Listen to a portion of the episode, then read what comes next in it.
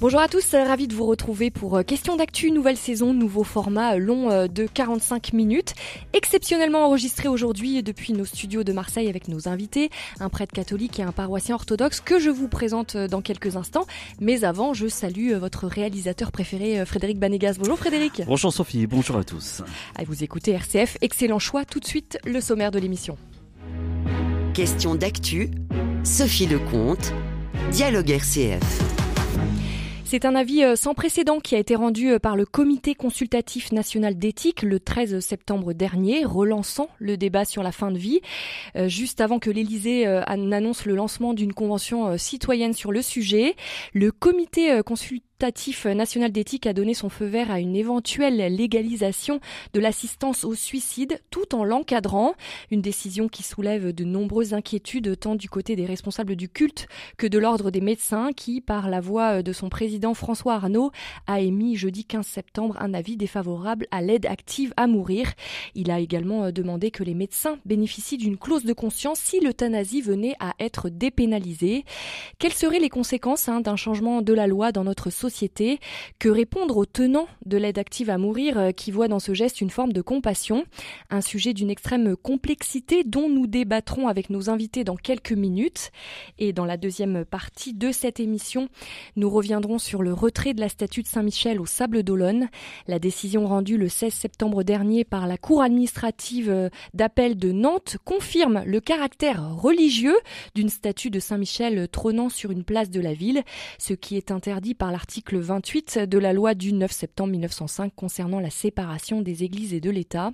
Euh, présente dans la ville entre 1935 et 2017 dans l'enceinte d'une école privée, cette statue avait été déplacée le 6 octobre 2018 et installée sur le nouveau parvis de l'église Saint-Michel.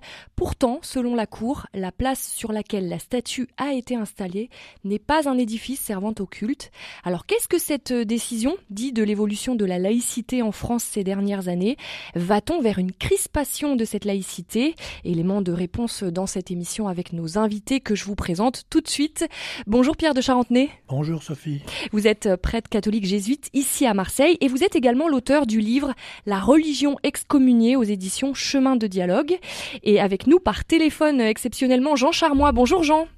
Bonjour euh, Sophie, bonjour. Je salue le père Pierre aussi euh, de loin. à, défaut de pouvoir le saluer de près. Vous êtes, euh, je rappelle que vous êtes paroissien orthodoxe hein, de Saint-Hermogène à Marseille et vous participez sur cette antenne à l'émission À l'écoute des pères euh, consacrée aux pères de l'Église le mardi à 11h45. Merci en tous les cas à tous les deux d'être avec nous aujourd'hui. Alors, euh, avant d'aborder les sujets brûlants de l'actualité, je voulais vous poser une petite question personnelle à tous les deux. Est-ce qu'il y a une actu qui vous a marqué, vous, plus particulièrement cette semaine, en dehors de, des actus dont on va parler Père Pierre, allez-y.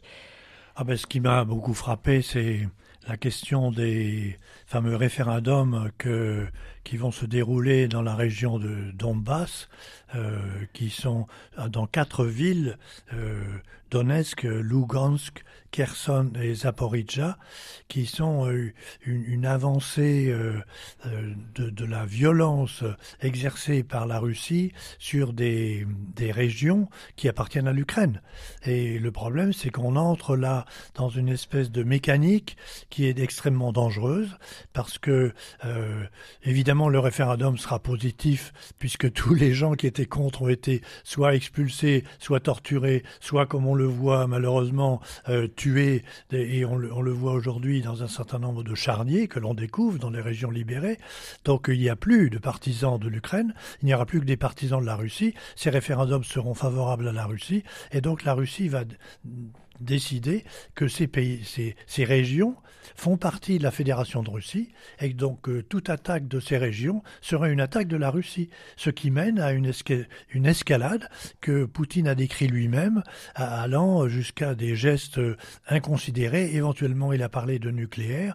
Tout ça est, est une escalade extrêmement dangereuse. Et là, euh, je vois ça très très mal et ça m'a beaucoup choqué. On, euh, est, on est au 211e jour de la guerre. Moi, je compte les jours, tous les mm. jours. Donc, il faut se rendre compte de la, douleur de, vécue par toute l'Ukraine. Et là, on est dans un, un, engrenage extrêmement grave. La violence, euh, enfin cette guerre est pas prête de s'arrêter selon vous? Ben non, et, on ne voit pas comment sortir de là. Alors euh, Erdogan dit il faut sortir, il faut trouver une sortie digne de ce conflit par la diplomatie. Mais qu'est-ce que vous voulez? Il faut être deux pour discuter en diplomatie. Alors mm. là, la Russie fait tout pour euh, aggraver le conflit. Donc c'est vraiment très grave. Vous, Jean, qu'est-ce qui vous a plus marqué cette semaine? Ou si vous voulez réagir peut-être à ce que dit le père Pierre de Charentenay non, moi je ne veux pas réagir sur l'Ukraine parce que j'aurais une, façon de voir un peu plus nuancée que celle du Père Pierre. Et puis surtout parce que dans notre Église euh, orthodoxe euh, russe, les choses sont quand même particulièrement euh, dures actuellement. nous avons dans notre paroisse à la fois des, Russes et des Ukrainiens, les choses ne sont pas forcément simples. Et donc je préfère ne pas m'étendre sur cette question-là. Par contre, moi ce qui m'a frappé, et je reviens sur un un événement qui est euh, la, création à Calac, en Bretagne, d'un comment d'un espace de migrants euh, qui ont été accueillis euh, par un projet qui s'appelle le projet Horizon, qui est financé par un par personne assez riche, hein, qui ont pour but d'installer finalement des migrants dans différents endroits de la campagne française. Alors, au, à Calac, euh, deux manifs se sont heurtés. Et moi, au-delà d'un discours politique par rapport à ces manifs, euh, euh, je, vois l'image d'un affrontement qui est un des signes de tous les affrontements qu'on rencontre d'une manière générale. Et je vois une évolution à la fois en France et dans le monde de, dispositifs d'affrontement, de recherche de clivage, d'une haine qui pointe, des logiques de compréhension qui divergent, euh, des ponts euh, euh, culturels qui ne se font plus. et donc, on, alimente à la fois par le discours médiatique, par le discours politique et, par, par les actions, une recherche de la haine. Et pour moi, chrétien, c'est quelque chose d'absolument insupportable. Il faut absolument rétablir, même s'il y a des divergences et des différences, des ponts et des discussions pour moi, c'est une, une, inquiétude, une inquiétude générale sur la haine grandissante. Merci Jean. Alors tout de suite, venons-en au premier sujet du jour, le débat euh, sur la fin de vie. Alors comment avez-vous réagi euh, à l'avis du comité euh, consultatif d'éthique qui ouvre la porte à une possible légalisation de l'aide active à mourir en France? Père Pierre? Bon, ça va dans le sens d'une évolution que l'on voit depuis des années. Euh, en même temps, euh, le Conseil consultatif national d'éthique n'avait jamais fait le pas de passer à une phase active de, de l'euthanasie. Donc il s'était toujours gardé euh, dans, dans, ce qu'on appelle euh, accueillir la mort, mais ne pas la donner. Et, là, on voit qu'il il franchit une étape. Alors il franchit une étape en même temps que le président Macron voulait faire franchir une étape. Donc on a un certain nombre d'institutions en France qui font franchir cette étape. Évidemment, là, ça mérite un débat euh, très élargi. Le débat, il a déjà eu lieu à l'occasion des lois récentes les lois Leonetti, les lois Claes-Leonetti, le débat a mm. déjà eu lieu. Mm. Mais là, il faut, il faut faire ressortir les, problèmes que ça soulève et c'est bien que l'on puisse ainsi en discuter. Euh, Jean, euh, pour vous, euh, notamment, quelle est la position de, l'Église orthodoxe sur l'euthanasie? Déjà, sur cette question-là, moi, je voudrais donner un témoignage personnel parce que j'ai fonctionné pendant de nombreuses années en bénévole de soutien en soins palliatifs, à la fois en oncologie et en et, au sida. Hein. Donc, euh, je connais un peu le, la question de la fin de vie pour l'avoir euh, pratiquée euh, personnellement auprès des personnes mourantes. J'ai, avec l'association dans laquelle j'étais, une position qui est évidemment tout à fait résolument contre l'euthanasie active. Donc, je suis très inquiet sur l'orientation de cette loi. D'abord parce que, bon, pour moi, on, ne donne pas la mort pour faire du bien. Hein, euh, et une fin de vie euh, sans souffrance, euh, avec des souffrances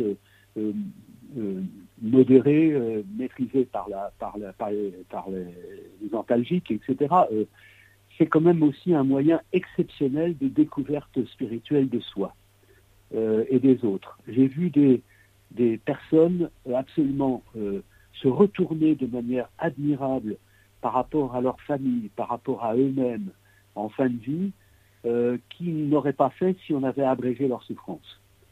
Donc il y a, vraiment sur le plan spirituel euh, un moment, un momentum absolument euh, significatif. Si on rentre dans euh, l'euthanasie active, hein, comme le suggère euh, l'avis du comité euh, consultatif national d'éthique, pour vous, on, peut se priver de ces moments de peut-être spirituels, de, de, liens très forts peut-être avec les proches, des choses qui n'ont jamais été dites avant, qui sont dites dans ces moments-là où on va, on s'apprête à, quitter la vie. C'est important pour vous de, pouvoir préserver ces moments, de ne pas aller trop vite dans des choix? Absolument. Absolument. Moi, je, pour ça, les soins palliatifs sont une, solution euh, euh, absolument merveilleuse. Enfin, merveilleuse, c'est pas le mot qui, convient, mais euh, c'est nécessaire en tout cas. ils, sont, insuffisants en France. Il y a 26 départements en France qui n'ont pas de, structure de soins palliatifs. la loi m'inquiète parce qu'elle est aussi une occasion. Je ne pense pas que le comité d'éthique ait, fonctionné dans ce sens-là, mais c'est aussi une occasion pour de faire aussi des économies sur un certain nombre de, d'investissements euh, absolument nécessaires. Hein. Et puis au-delà de ça, il y a quand même un message. Le message qui est retenu par les médias sur cette euh, sur la convention citoyenne qui va sur la, qui va avoir lieu, sur l'avis du comité consultatif national d'éthique, c'est l'aide active à mourir. Alors, le, comité dit évidemment, il y a des conditions strictes, il ne faut pas transiger, mais euh, on retient comme message les conditions strictes, l'aide active à mourir. Donc le message est terrible pour les patients, parce que quelle, vie mérite d'être continuée à être vécue si finalement, finalement on peut disparaître comme ça facilement. Euh, et puis les soignants, euh, l'abdication du sens de leur métier, le, travail admirable que font les médecins, les infirmières, les aides-soignants pour essayer de, maintenir en vie tout un ensemble de personnes de manière admirable. Euh, si on peut débrancher, si on peut piquer, euh, etc. Quel, est le, quel est le sens? Voilà, moi je. Et puis ensuite les médecins aussi, les médecins qui n'ont pas du tout envie de porter le chapeau, parce que dans un système comme ça, c'est vers les médecins qu'on se tourne et c'est les médecins qui vont donner la mort. Donc, euh, qui est contraire au serment d'Hippocrate justement. D'ailleurs, vous avez vu, ils ont ils ont fait une tribune et ils, réclament quand même une clause de conscience si jamais l'euthanasie active passe. Moi, ce que je vois, c'est une évolution dans tous les domaines de la bioéthique, c'est-à-dire euh, les instants principaux de la vie humaine, euh, la naissance, la procréation et la mort. On voit des glissements successifs. Hein, euh, bon, il y avait pour le pour le taxe, qui est devenu mariage pour tous, qui est devenu la PMA, puis venir la GPA. On voit la loi Leonetti, puis la loi Leonetti-Claes, puis la nouvelle loi Macron qui va arriver avec le suicide assisté, et finalement en vue l'euthanasie belge. Bon, donc on voit petit à petit dans tous les domaines des avancées, euh, des avancées. Alors pourquoi pas, pourquoi pas, mais euh, est-ce que la société est capable de maîtriser euh, les conditions strictes dans lesquelles ces, avancées peuvent se faire? Ça, je, je, suis très, très, très perplexe, très, très, très et aussi inquiet. On sent votre inquiétude euh, euh, si jamais euh, peut-être cette loi passe et généralise l'aide au suicide assisté. Pierre de Charentenay, qu'est-ce que vous en pensez de ce que nous dit Jean finalement de, cette inquiétude de, la possible légalisation du suicide assisté?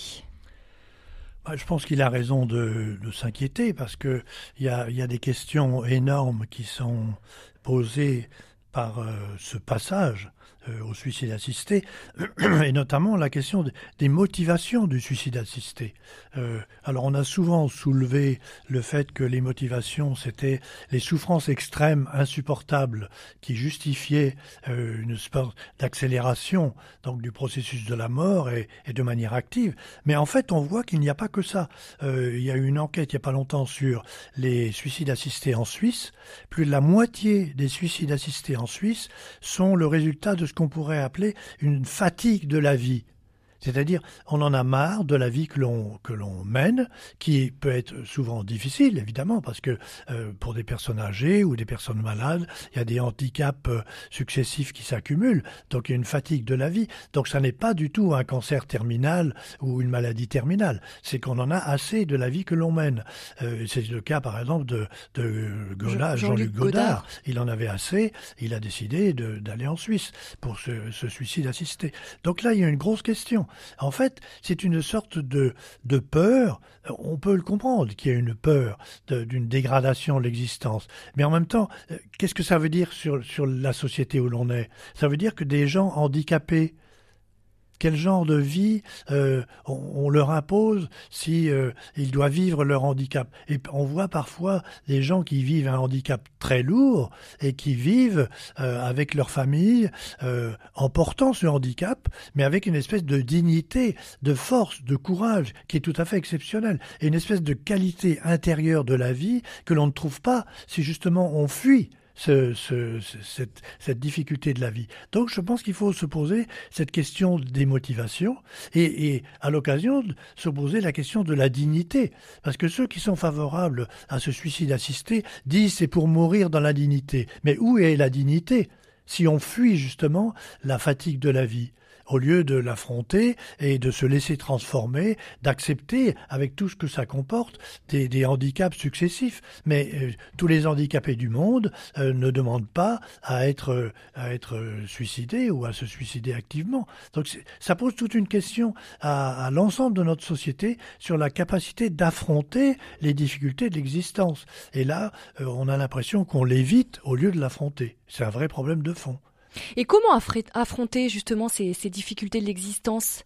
Euh, la, la, la, foi peut, ah ben, nous y aide, mais face à des personnes qui ne croient pas, quelle solution, qu'est-ce qu'on leur apporte ben, je pense que, par exemple, tous les gens qui ont euh, travaillé dans les soins palliatifs, euh, des infirmiers ou des accompagnants, le, le disent que la, l'accompagnement personnel, la capacité d'écouter les interrogations. Évidemment, il y a l'accompagnement médical qui est fait en même temps et supprimer la souffrance. Ça, c'est une tradition de l'Église catholique depuis Pie XII. Hein. Il faut jamais cultiver la souffrance. Il faut tout faire pour l'éviter. Donc, cet accompagnement personnel euh, permet euh, une sorte de, de, de prise de conscience de l'endroit où l'on est, d'approfondissement des relations avec les personnes, etc. Donc, tout l'accompagnement est capital. Et des infirmiers disent euh, s'il y a 100% euh, parmi l'ensemble des demandes de suicide assisté, quand on commence les soins palliatifs avec l'accompagnement médical, l'accompagnement psychologique, etc., on voit que plus de 90% des demandes cessent. On ne demande plus parce que l'on voit qu'il y a cet accompagnement qui mène à un dialogue avec les personnes qui entourent, que c'est une étape de la vie qui, est, qui est le fait pour tout le monde à un moment de son existence, mais qu'on peut l'affronter et on peut en débattre, on peut en discuter et on peut être accompagné. Et ça, ça change tout. Et ça, c'est très important, y compris pour les gens qui n'ont pas la foi. Alors évidemment, quand on a, quand on a la foi, on, suit euh, une vie avec, le Christ, avec Dieu, et, ça, ça a un sens énorme. Mais pour ceux qui n'ont pas la foi, ils peuvent très bien apprendre comme ça à vivre quelque chose de, tout à fait essentiel pour eux par rapport à l'existence, par rapport à la vie qu'ils ont menée avec des, des, amis et la famille. Et ça, euh, on, en fait, je vais dire, on passe à côté. Alors Jean Charmois, euh, qu'est-ce qu'on, que peut-on répondre à ceux qui voient euh, l'euthanasie comme un geste de compassion euh, face à une souffrance parfois indicible, intolérable du malade? Pour les proches, c'est très très difficile. Qu'est-ce que vous en pensez de, de cette idée de compassion? Je voudrais rejoindre ce que dit le père Pierre parce que ça me touche beaucoup moi-même ayant été accompagnant en soins palliatifs, la présence, l'écoute, le toucher, des personnes euh, était effectivement une aide absolument euh, indispensable. J'ai vu des, gens euh, s'apaiser dans leur respiration, dans leur, dans leur regard, grâce à, justement à, l'attention qu'on leur porte simplement à l'écoute, mais simplement une présence, sans, sans, forcément parler. D'ailleurs, tout se passe souvent dans le silence. Hein. Alors, qu'est-ce qu'on peut dire finalement à, toutes ces, à toutes ces personnes moi, je, une question sur notre société quand même, tout ça. qui, qui, on est dans un fonctionnement où jadis il y avait une loi divine ou une loi de l'Église qui s'appliquait, ce qu'on appelait une, une hétéronomie, une, une loi extérieure à nous qui nous disait finalement qu'il faut. Maintenant, l'homme est, autonome, la société est autonome, elle doit construire elle-même ses propres décisions. Mais qui a le droit de décider sur les sujets d'éthique?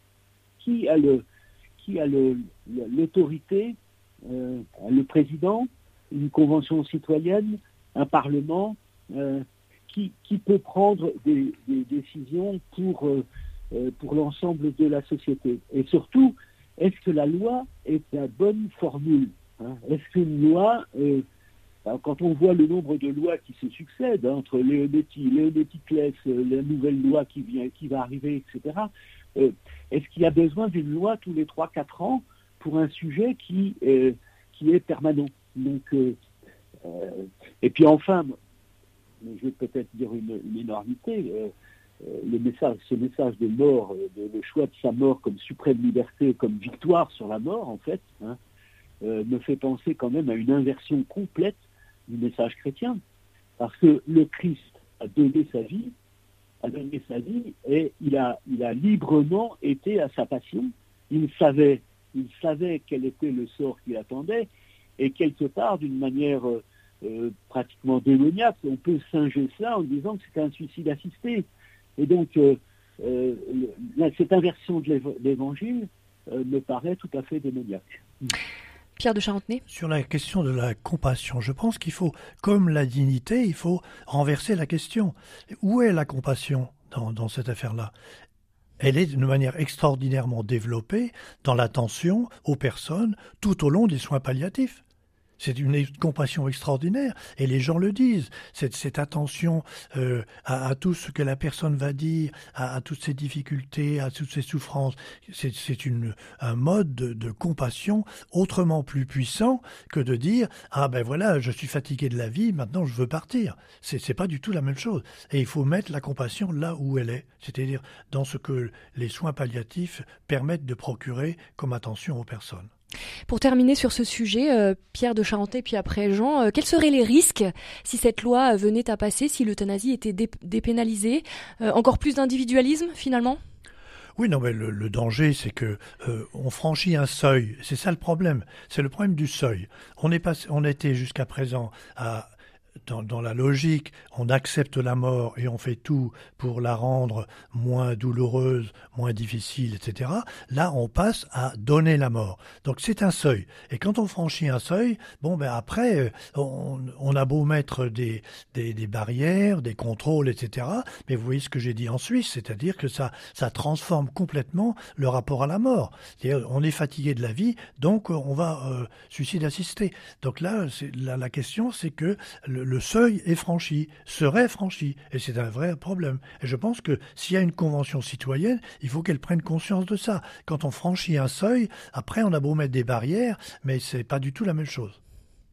Jean, euh, sur cette question, quels seraient les risques si euh, l'euthanasie venait à être dépénalisée? Euh, Je partage ce que dit le père Pierre. Effectivement, on franchit un cap. Hein, et donc, par rapport aux, patients, aux malades, effectivement, c'est le risque, c'est c'est euh, l'attention à soi-même, euh, à la vie, etc. Pour personnes qui accompagnent, le risque, c'est de dire, bah, finalement, on peut lâcher tout hein, facilement.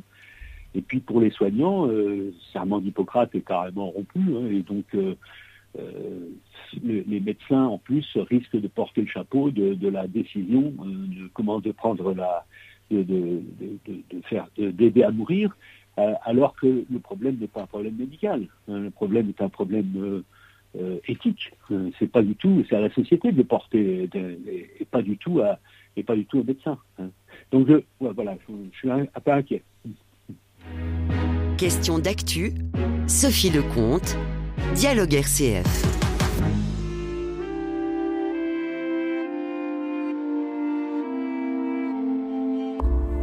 Voici la fin de mon chemin sur terre.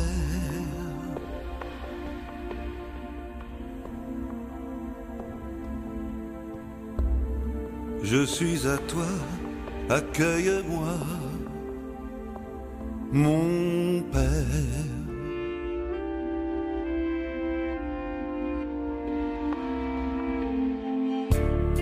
Voici mon âme vos larmes, mes frères.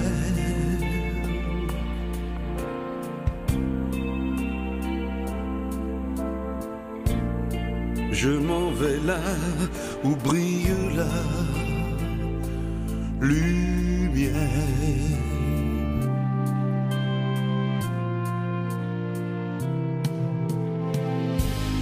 Chère Sarah, ouvre tes bras,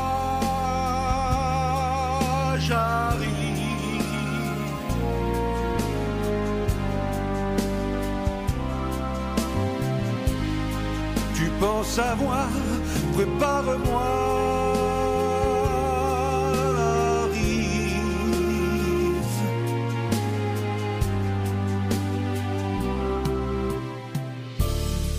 Voici la fin de mon chemin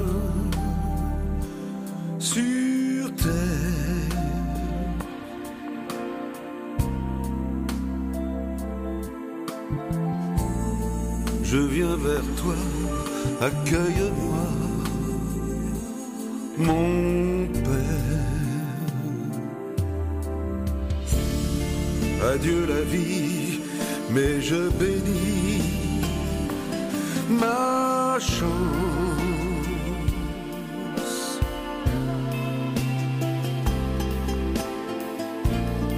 La vérité, l'éternité.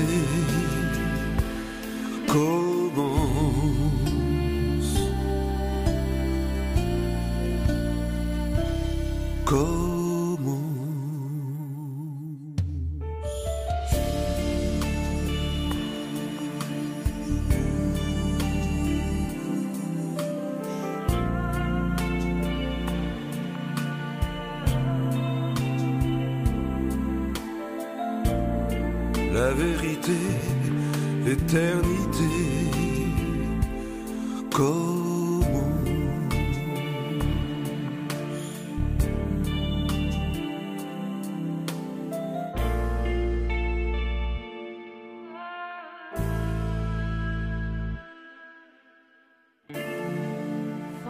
C'était la fin du chemin de Michel Delpech. Et la deuxième question d'actu dont nous débattons aujourd'hui avec nos invités est la laïcité. Est-elle en train de se radicaliser aujourd'hui en France? Une question que nous nous posons en lien avec la décision de la Cour administrative d'appel de Nantes rendue le 16 septembre dernier, qui a confirmé le retrait de la statue de Saint-Michel d'une place publique des Sables d'Olonne, car elle présente un caractère religieux contraire à la laïcité. Une décision assez sévère, hein, d'autant plus qu'une votation a été organisée par la municipalité des Sables d'Olonne pour recueillir l'avis des habitants. Une très grande majorité des votants, 94,51%, euh, s'était dite favorable au maintien de la statue. Alors Pierre de Charentenay, que pensez-vous de, cette décision euh, de cette enfin, du retrait de cette statue au Sable d'Olonne? Est-ce que c'est une décision qui vous étonne euh? Ben, C'est-à-dire, elle ne m'étonne pas trop parce que je commence à connaître la libre pensée, et puis que c'est pas la première qui qui se soit qui soit arrivée comme ça. Il y a eu une autre mesure, c'était en mars 2022 euh, sur l'île de Ré, une statue de la Vierge a été aussi, euh, il a il a fallu l'enlever euh, après un procès avec la libre pensée. Et puis il faut se rappeler d'il y a il y a deux trois ans je crois, il y avait une, une affaire de la statue de Jean-Paul II euh, qui a dû être démontée parce qu'elle était, euh, elle avait été remontée par une euh, commune euh, euh, plutôt favorable à, l'Église catholique. Elle avait été installée sur un terrain communal, donc elle a été refusée. Ici, on est dans, dans un système juridique. C'est, la libre pensée utilise euh, le système juridique qui fait que l'espace de laïcité comprend toutes les institutions de l'État euh, et tous les terrains communaux. Donc, euh, elle, profite de ce système pour faire enlever des, des statuts. C'est en fait pour faire des coups médiatiques, pour essayer comme ça de montrer qu'elle est, elle est toujours euh, présente et, et qu'elle surveille l'exercice de la laïcité dans sa version la plus stricte. Parce qu'après tout, euh, on pourrait fort bien admettre qu'une statue de la Vierge sur une place de l'église, il y a une espèce de cohérence avec le bâtiment qui est à côté. Donc ce serait plutôt cohérent. Mais là, non, euh, puisque c'est strictement juridique et une version euh, un peu laïcarde du droit, eh bien la statue doit être enlevée. Donc je ne suis pas étonné. Hmm. Et vous, Jean, comment, comment vous réagissez? Alors c'est vrai que ça aussi dans le mouvement au moment de Noël, des crèches dans les mairies, on dit qu'il faut les retirer, c'est le même mouvement. Qu'est-ce que vous en pensez? Oui, je partage ce que dit le Père Pierre.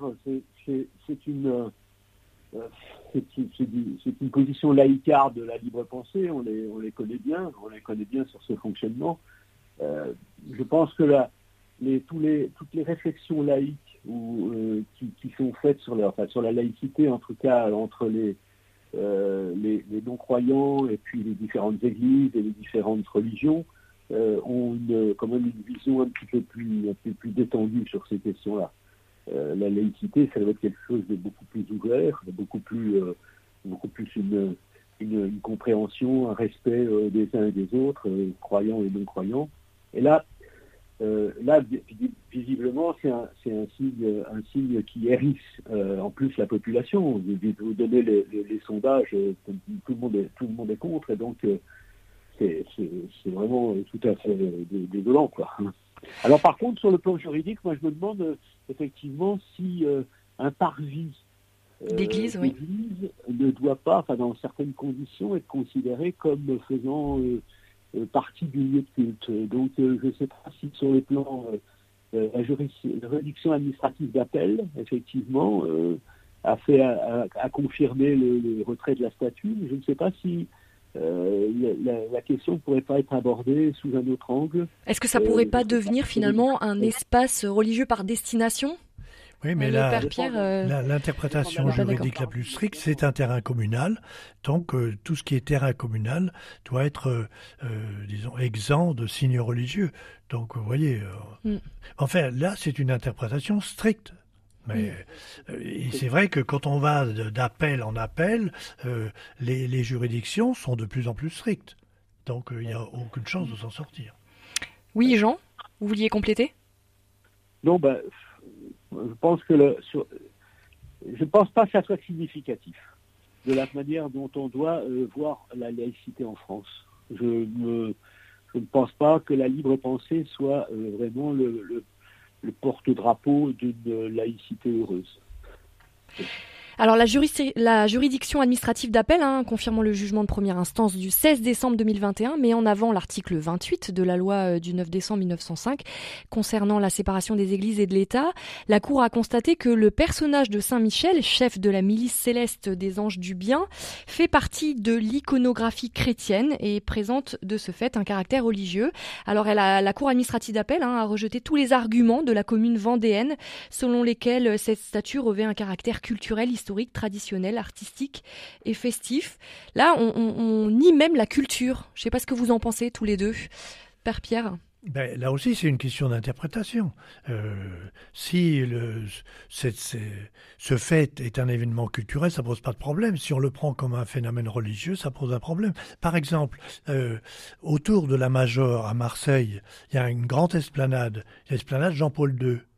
Bon, alors, on pourra dire ah mais Jean-Paul II c'est quand même très religieux. Pourquoi ça? Alors l'argument c'est de dire Jean-Paul II c'est un personnage international et donc on peut pas simplement le voir comme un personnage religieux, comme une mais comme une personnalité internationale. Donc si on prend cet argument-là, c'est tout à fait euh, logique qu'une grande esplanade qui est absolument publique euh, et dépend de la mairie soit appelée esplanade Jean-Paul II.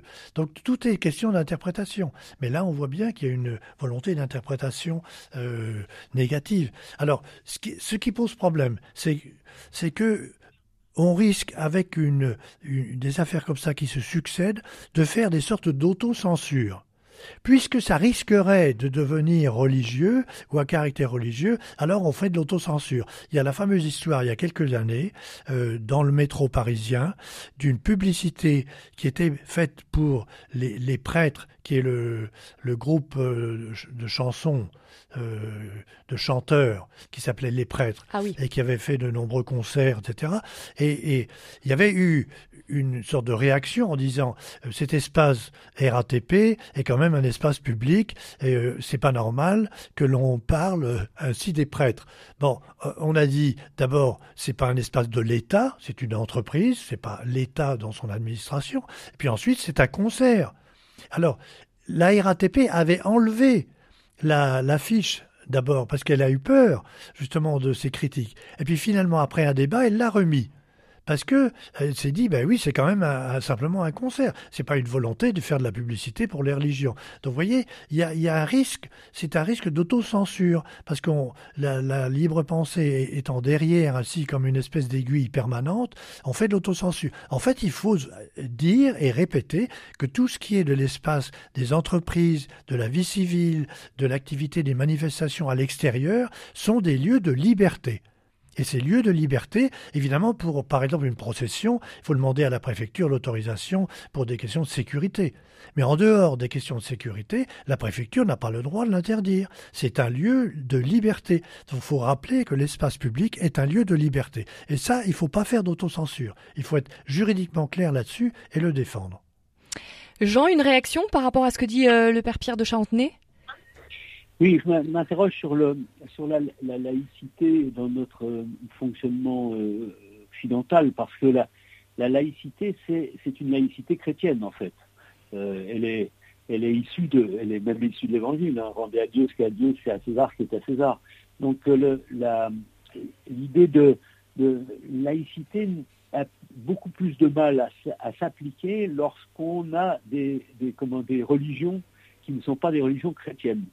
Donc, euh, je vois par exemple, notamment par rapport à l'islam, hein, est-ce que la libre pensée pourrait avoir une même réaction de laïcarde par rapport à des poussées euh, fondamentalistes euh, islamiques sur le, sur le, dans, le, dans l'espace public? Bon, on a deux poids, deux mesures dans ces, dans ces dimensions-là. C'est plus facile de s'attaquer à, à la, comment, aux, aux symboles euh, chrétiens euh, dans l'espace public que de s'attaquer effectivement à, euh, à d'autres religions pour lesquelles on maîtrise moins les codes. Est-ce que pour vous, la, Jean, Jean Charmois, la, la laïcité s'est radicalisée en France ces dernières années? Peut-être, d'après ce que, je, ce que vous dites, peut-être plus vis-à-vis -vis, du christianisme, on pourrait dire? Non, mais moi je moi je pense pas. Je pense pas. C'est les, les, les, les éléments dont dont le père Père a parlé, a rappelé les, différents événements, la statue de Jean-Paul II, la, la, statue de la, de la Lune dorée, euh, maintenant la statue de Saint-Michel, c'est quand même un peu des épiphénomènes. C'est c'est pas ça qui met en cause euh, le, le, la manière de vivre ensemble en, à l'intérieur de notre société. Je, je, je, pense pas. Je pense que c'est des, des, crispations euh, qui sont quand même finalement relativement euh, marginales. Euh, Pour vous, j'ai l'espoir en tout cas. J'ai l'espoir que la que la vraie laïcité de respect pourra triompher.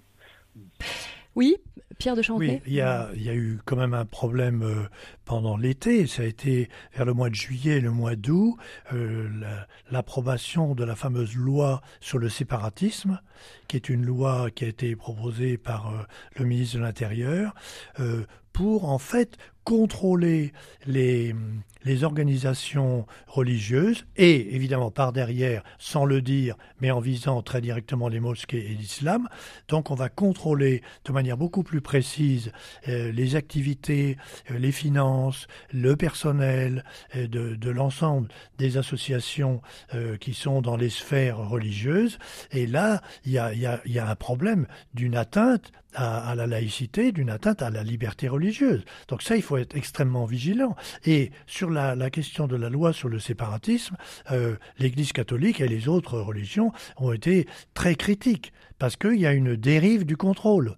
Et la dérive du contrôle, euh, c'est une dérive du contrôle contre la liberté religieuse. Donc ça, il faut être extrêmement attentif là-dessus. Et la loi sur les séparatismes est passée un peu vite. D'ailleurs, euh, euh, elle a été approuvée finalement par toutes les juridictions, y compris le Conseil constitutionnel, avec quelques réserves sur un amendement ou l'autre. Mais quand même, c'est un problème de fond. Et là, là, on peut dire qu'il y a une évolution du, vers une, une laïcité ou au moins une une espèce de volonté de contrôle des, sur les religions qui pose problème. Jean Charmois, sur cette loi, euh, sur les séparatismes, vous partagez euh, le point de vue euh, de Pierre de Charentenay? Tout à fait. Tout à fait. L'Église orthodoxe est associée effectivement à, aux protestants et aux catholiques sur une, une, un avis qui a été fourni effectivement à la, au gouvernement sur, et à, à l'occasion de l'apparition de cette loi. Et nous, vous sentez que le contrôle de l'État s'est renforcé aussi pour vous, euh, Église orthodoxe? Non, il y a possibilité du contrôle de l'État. Pour l'instant, n'a pas eu il n'y a pas eu d'écho, mais on peut très bien, finalement, cette loi dans les mains d'une intention politique qui serait euh, beaucoup plus radicale en termes de laïcité pourrait euh, être très dangereuse. donc l'inspection des, des, finances, l'inspection du fonctionnement des associations culturelles qui, euh, si on regarde bien, mérite quand même de, peut-être un nettoyage aussi, parce que tout n'est pas toujours fait de, manière euh, euh, suffisamment précise, pourrait donner lieu à, des, des, des, fermetures ou à des, ou des mises en question ou à des en tout cas bon voilà on, sent bien petit à petit une, une, poussée une poussée qui pourrait être utilisée dans un mauvais sens. Pour l'instant, c'est pas le cas. Hein la loi sur les séparatismes, comme on, l'appelle, euh, on sait bien qu'elle était dirigée euh, vis-à-vis de l'islam. Euh, sans le dire, parce qu'on ne pouvait pas, effectivement, pour des questions de, séparation de l'Église et de l'État, ne pas, ne pas nommer précisément une, religion. Mais cette orientation vis-à-vis de l'islam peut très bien se retourner aussi vis-à-vis des Églises chrétiennes. Pierre de Charentenay? Euh, le, problème de cette loi sur le séparatisme, finalement, c'est que ça jette une sorte de soupçon sur euh, toutes les organisations religieuses. Elles sont potentiellement dangereuses. Alors qu'en fait, on a déjà, euh, dans l'arsenal législatif, on a tous les moyens d'empêcher les dérives éventuelles. Euh, l'appel à la violence, euh, la, question du financement de l'étranger, enfin, quantité de choses. Donc on a tous les moyens d'éviter les dérives. Mais là, on voit que on veut avancer vers un contrôle de plus en plus grand, et en faisant ça, on jette le soupçon, et c'est ça qui est inquiétant. Euh, ça, va, ça peut justifier alors toutes les mesures euh, euh, qui vont renforcer une vision très fermée de la laïcité éventuellement. Comment on peut faire, alors pour terminer sur ce sujet, hein, comment on peut faire pour parvenir peut-être à un rapport à la laïcité plus apaisé selon vous en France? Est-ce qu'il y a peut-être des modèles dont on peut s'inspirer ou Oh ben ça, il y a des modèles. en gros, c'est quand même la France qui est le plus le plus agressif sur ce sujet-là. La, la, collaboration entre les religions et l'État se fait très bien dans, dans quantité d'autres pays. Prenez les exemples de l'Allemagne, euh, c'est vraiment une coopération permanente. Il n'y a pas le soupçon a priori. Il y a au contraire une collaboration a priori. Mais c'est vraiment français. C'est-à-dire c'est la Révolution française, c'est 1905, c'est toute une série de mesures qui, dans une tradition de, deux ou trois siècles ont fait cette attitude de méfiance par rapport aux religions. Mais dans d'autres pays, ça ne, ça ne pose pas de problème. Jean, sur cette question d'une laïcité plus apaisée, pour terminer en une minute ben, Je pense qu'il faut, faut pouvoir se parler euh, et, travailler ensemble. Euh, nous-mêmes, euh, nous, fonctionnons à Aix, par exemple, il y a un groupe de réflexion sur la, laïcité, mais avec les, différentes églises, les différentes, religions. On, a, on travaille avec le, avec le, la synagogue, avec le, avec l'imam euh, d'Aix, avec les, imams d'Aix et les, et, les églises chrétiennes orthodoxes, catholiques, protestantes sur une réflexion comment euh, faire progresser la laïcité dans nos églises, parce que il y a aussi des tentatives, des, tentations de, fondamentalisme aussi religieux, y compris chez nous. Donc il y a un travail à faire et il faut parler favoriser euh, le dialogue. Et c'est la fin de cette émission. Merci beaucoup euh, à vous de l'avoir euh, suivi. Merci à nos invités, Pierre de Charentenay, prêtre catholique jésuite à Marseille et auteur du livre La religion excommuniée aux éditions Chemin de dialogue, et Jean Charmois, orthodoxe de Saint-Hermogène à Marseille et intervenant de l'émission À l'écoute des pères consacrée aux pères de l'Église le mardi à 11h45 sur votre antenne. Et je n'oublie pas de remercier Frédéric Banégas qui a réalisé cette émission. Merci beaucoup Frédéric. Et on se retrouve la semaine prochaine, même lieu, même heure, avec de nouveaux invités. Belle semaine sur RCF.